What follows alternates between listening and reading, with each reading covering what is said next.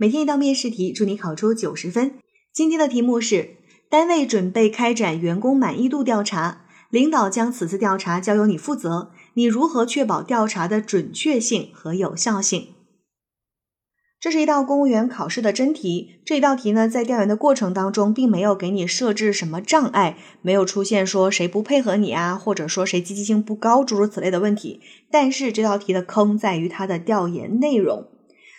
这道题要调研的内容是员工的满意度调查，而且是让你确保调查的准确性和有效性。我们想一下，员工满意度调查最大的难题在哪儿呢？在于你如何去设置这个调研的内容，以及如何能获取到真实的信息。就像你去问一个员工啊，你对你的上级领导满意吗？满意，满意，绝对满意，一百二十个满意，我给他点幺零零八六个赞，对吧？但是这并不是我们想要的。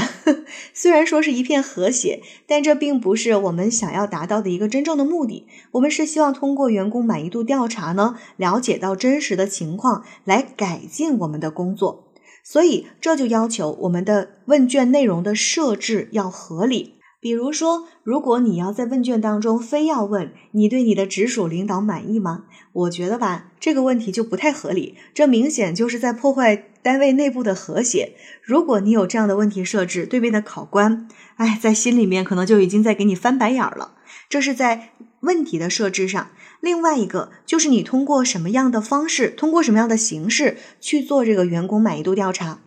如果你让我实名制的去填这样一个表呢，那你放心，我一定是非常满意的，所有的能打的分儿全部都打最高分啊，就反正就是第一排的勾就对了。那这样的调查可能就没有办法达到我们想要的目的和效果，所以大家在调查的方式上就可以稍微用更加科学一点的方法，比如说我们采用这个电子匿名的问卷啊，不记名的投票。甚至呢，我们还可以借助一些第三方的平台来做这件事情，就是让我们的员工啊能够打消顾虑，放心的去参加调研，这样子我们才能够确保你收集到的信息是准确和有效的。要不然每一个人呢都会给你一个表面上的笑嘻嘻，这是我们得去注意的。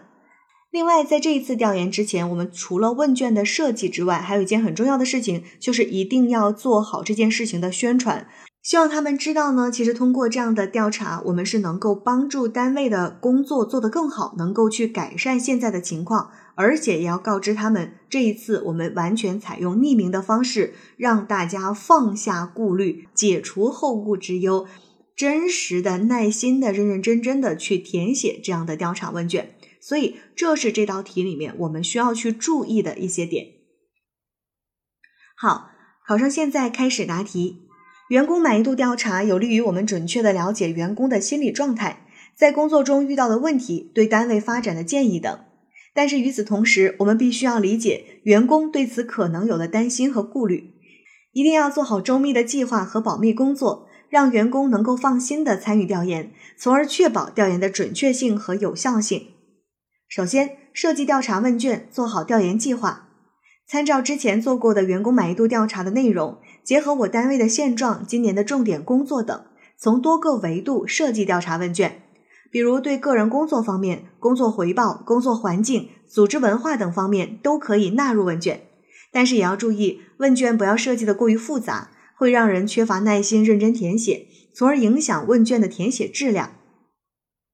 其次，要做好问卷发放前的宣传动员工作，调动员工参与的积极性。通过单位微信群、内网邮箱等进行宣传，告知员工本次调查采用网上匿名调查的方式，会维护大家的隐私，解除大家的后顾之忧。同时，突出宣传员工满意度调查对单位发展和对于员工权益保障的重要意义。只有大家足够重视，认为这次调研能够体现自己的价值，能够有助于改善单位的现状，他们才会更乐于贡献自己的智慧。再次。采用多种方式开展调研，以全面准确的了解情况。第一，针对单位全体员工，采用网上匿名调查的方式，通过第三方在线调查平台，比如我要调查网来公布问卷，让员工到网上填写，了解其对工作环境、福利待遇、休息休假、单位的基础设施、工作流程、制度规定、职业生涯和发展规划等方面的信息。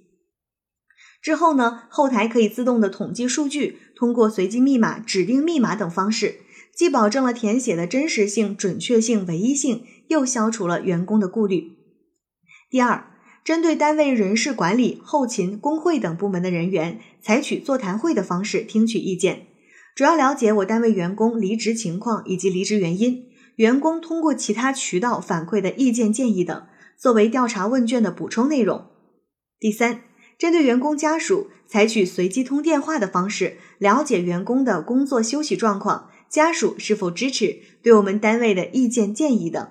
做好记录，并向家属保证做好信息保密工作。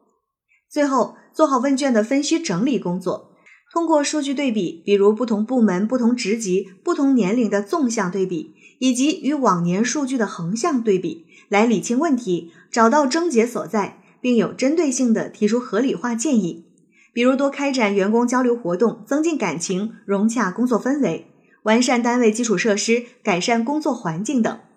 将调研的相关资料、调查情况及建议一起形成调研报告，向领导汇报，为进一步改进单位工作、提高员工满意度提供数据支持。考生答题结束。